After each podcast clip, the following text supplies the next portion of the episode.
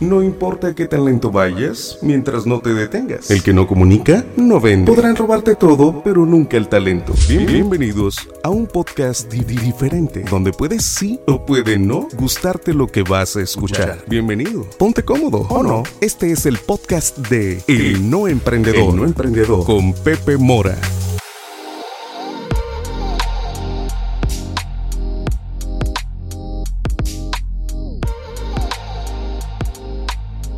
Amigos? Bienvenidos a este capítulo número 39 eh, que lo quise titular Mi historia.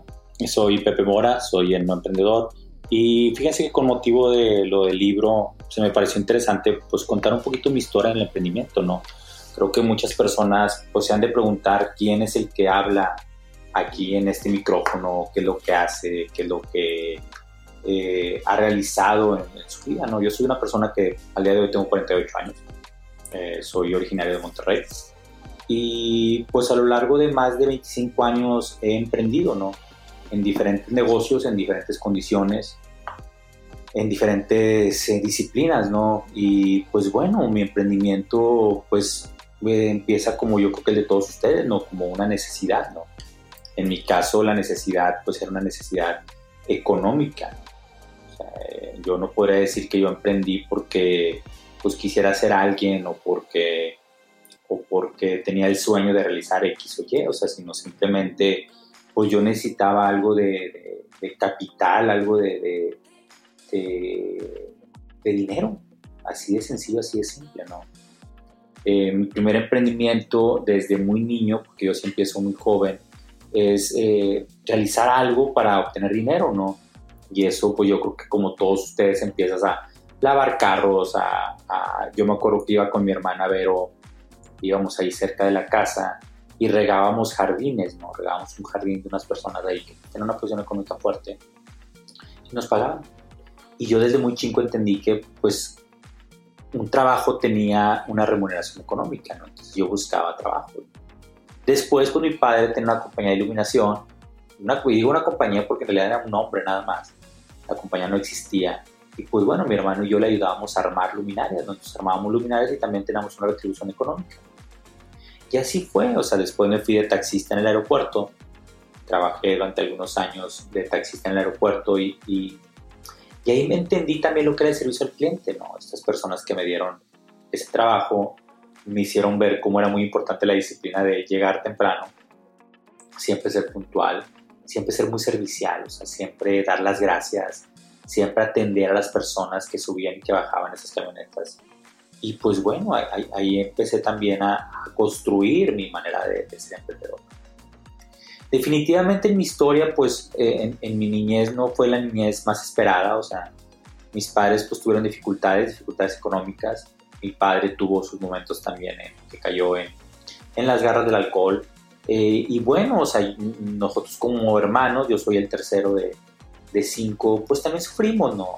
No, no grandes, no grandes situaciones se le quieren llamar así, pero bueno, pues sí hubo algo de, estrujamiento, ¿no?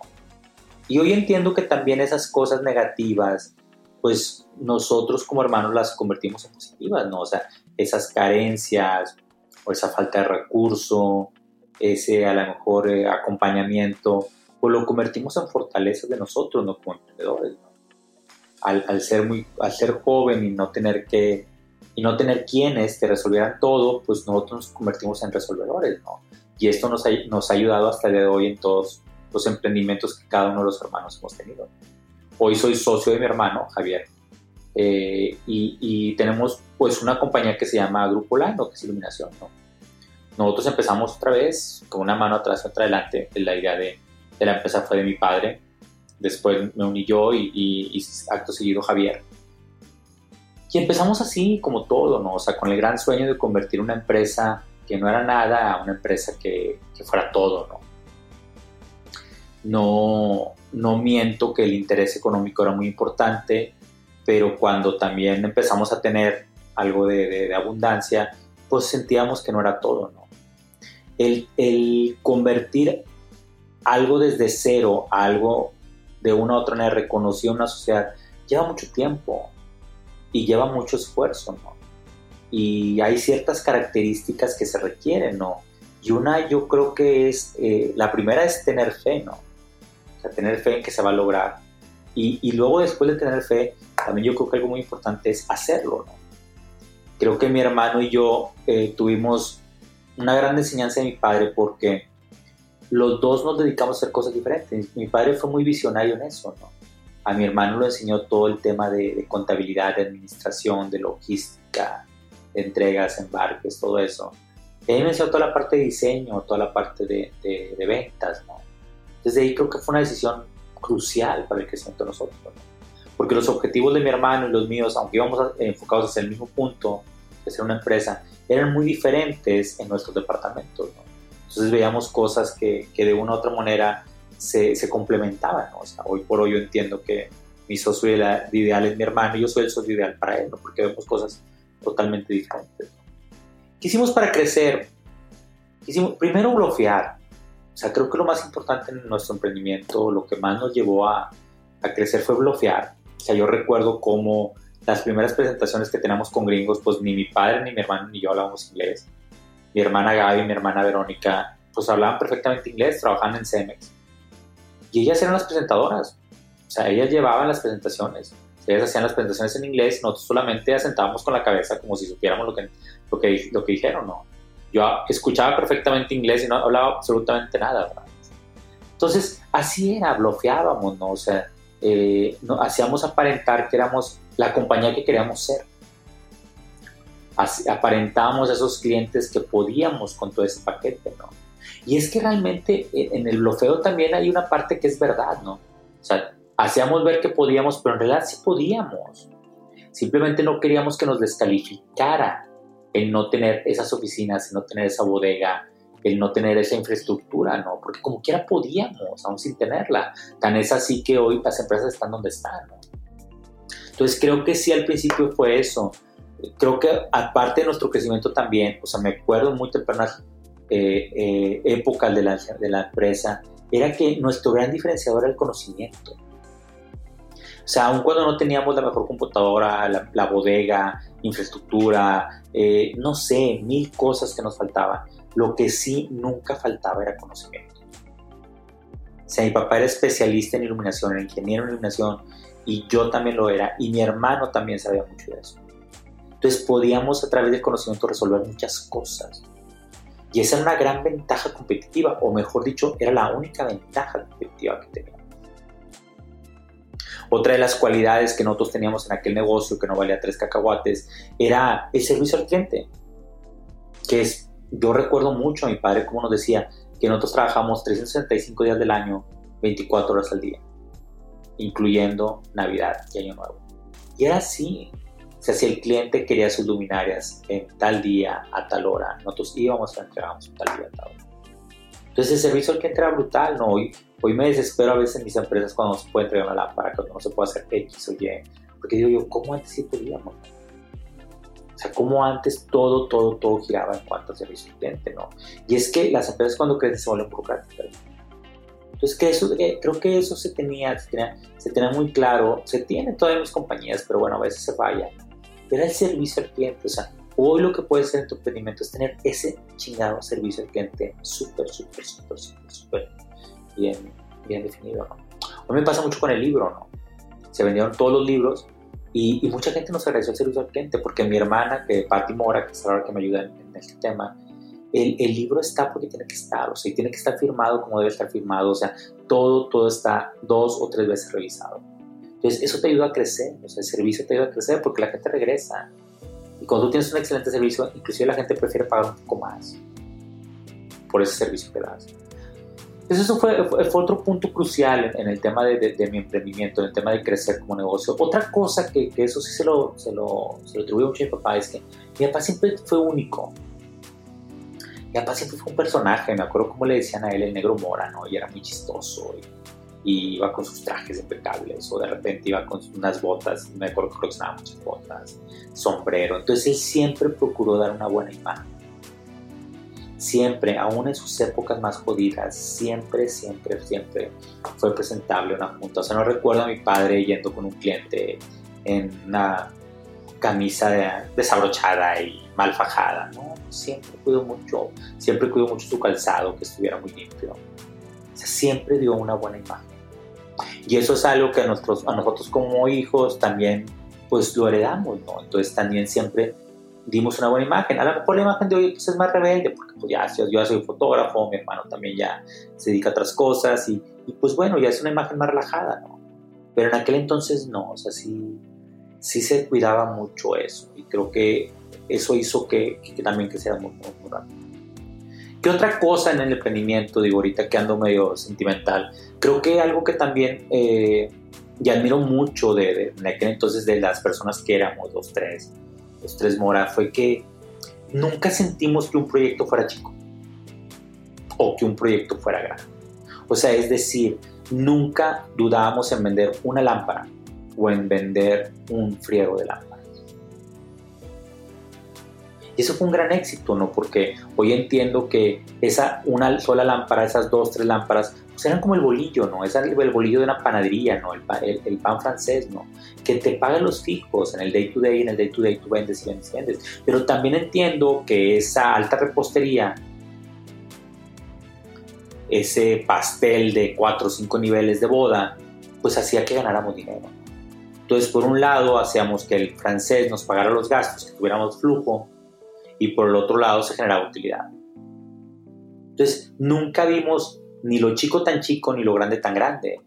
Y entonces eso nos permitió tirarle a todo. Tirarle a todo. Otro, otro dato que hoy estaba viendo hace algunos días, hace algunos días, una entrevista del CEO de Amazon. Bueno, no es cierto, del fundador de Amazon. Y decía que que a veces no es tan importante tu cliente, o sea, como el cliente pues ahí lo tienes, ahí lo ves y sabes qué es y cómo es y lo que tienes que dar. A veces es importante enfocarte en tu competencia. O sea, el ver cómo tu competencia opera, ¿no? Para ver cuáles son sus ventajas competitivas, ¿no? Y eso y mi padre fue muy inteligente, ¿no? Nuestra peor competencia, por decirlo así, era el grupo de los judíos. O sea, el grupo de los judíos manejaba el material eléctrico y aparte vendía iluminación. Y ellos tienen una filosofía muy padre, ellos tienen una filosofía de, de prontos pagos él tiene una filosofía de, mucho capital, ¿no? Entonces mi padre siempre se, se interesó en que nuestra compañía pudiera tener, tener acceso a, a, esa, a, ese capital. Hoy por hoy, eh, nuestro negocio está más en comprar que en vender. A través de negociaciones que se hacen, nosotros podemos obtener prontos pagos o negociaciones diferentes, que eso nos da una ventaja competitiva al momento de vender. ¿no? Otra, otra, otra ventaja competitiva que veíamos con esta competencia era la ubicación. ¿no? yo me acuerdo mucho que yo competía contra otro negocio, que también su, su, negocio empieza con grupo. Y ellos estaban en Valle, ¿no? Y nosotros no estábamos acá en Valle. O sea, Valle pues, es una zona geográfica privilegiada en Monterrey, en Nuevo León. Y pues no, yo no estaba en, en, eso, ¿no? Entonces eso me descalificaba ante algunos clientes, ¿no? Entonces tuve que cambiar mi ubicación para no tener esa desventaja competitiva, ¿no? Otra desventaja competitiva que tenía en aquel entonces es que yo no era catedrático, ¿no? Entonces, otro competidor daba clases en una universidad, ¿no? Hoy en día doy clases yo en dos universidades. Entonces, el analizar tu competencia, el ver hacia dónde van ellos, el ver qué, hacia dónde se están moviendo y cuáles son sus ventajas que te pueden eliminar a ti de la competencia, pues es bien importante. Hay que analizar y hay que inclusive a veces matarlos con sus mismas armas. Así era el emprendimiento y poco a poco las, empresas se fueron, fueron creciendo, ¿no? Poco a poco eh, eh, este negocito de lámparas que tenía cinco lámparas en stock se convirtió en un negocio enorme, ¿no? Que vendía los grandes proyectos de iluminación en su región, ¿no? Pero fíjense, ahí también, también hubo, o sea, también hubo otras visiones de emprendimiento. Porque otra cosa que, mi papá también decía mucho era que no podíamos tener los huevos en una sola canasta. Entonces nosotros nunca le apostamos una sola marca. Anteriormente en, México se acostumbraba que había un distribuidor fuerte de X marca y de la otra marca no. O sea, es decir, lo voy a decir como en carros, ¿no? Alguien era distribuidor de Volkswagen, pero no puede hacer de Nissan. Y si era de Nissan, no puede hacer de Chrysler. Mi papá siempre fue multimarcas. O sea, nosotros siempre buscamos alianzas con muchos fabricantes. Y entonces cuando una veladora no se prendía, o sea, cuando la marca se caía, nosotros nos caímos con ella porque tiene nosotros. Ahorita los distribuidores de Volkswagen, si no se movieron hacia otro lado, pues ahorita no se venden tantos Volkswagen, ¿no? O sea, ahorita las marcas como Kia, Mazda, pues son marcas que están posicionadas más fuertemente en el mercado, ¿no? Entonces así era para nosotros, ¿no? Entonces también esa visión de mi padre en ese sentido fue muy buena, ¿no? Otra visión para mí, que esa yo, yo me la debo a mí, o sea, es que eh, yo entendí que, que el ingeniero en iluminación no era como bien visto en el mercado de diseño, o sea, era bien visto en ingenierías. Y, pero poco a poco en México se fue transformando la iluminación a un tema más eh, de estética, de acabado. Entonces los que llevaban la batuta no eran los ingenieros, eran los, los, arquitectos. Entonces nosotros de ingenieros de iluminación nos transformamos en lighting designers, en diseñadores de iluminación. Y ese fue el boom, o sea, yo creo que ahí fue donde crecimos más, ¿no? Hoy por hoy la gente nos reconoce como diseñadores de iluminación. Y siempre si se fijan en todo lo que les he dicho, ha sido el tema de, de, ser diferentes, de ser únicos. ¿no?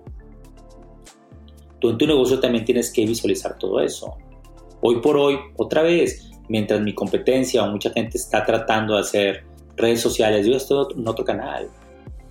Y cuando estén en ese canal, yo voy a estar en otro canal. O sea, porque el tema no es qué tan arriba estés, sino qué tantos más escalones vas a subir.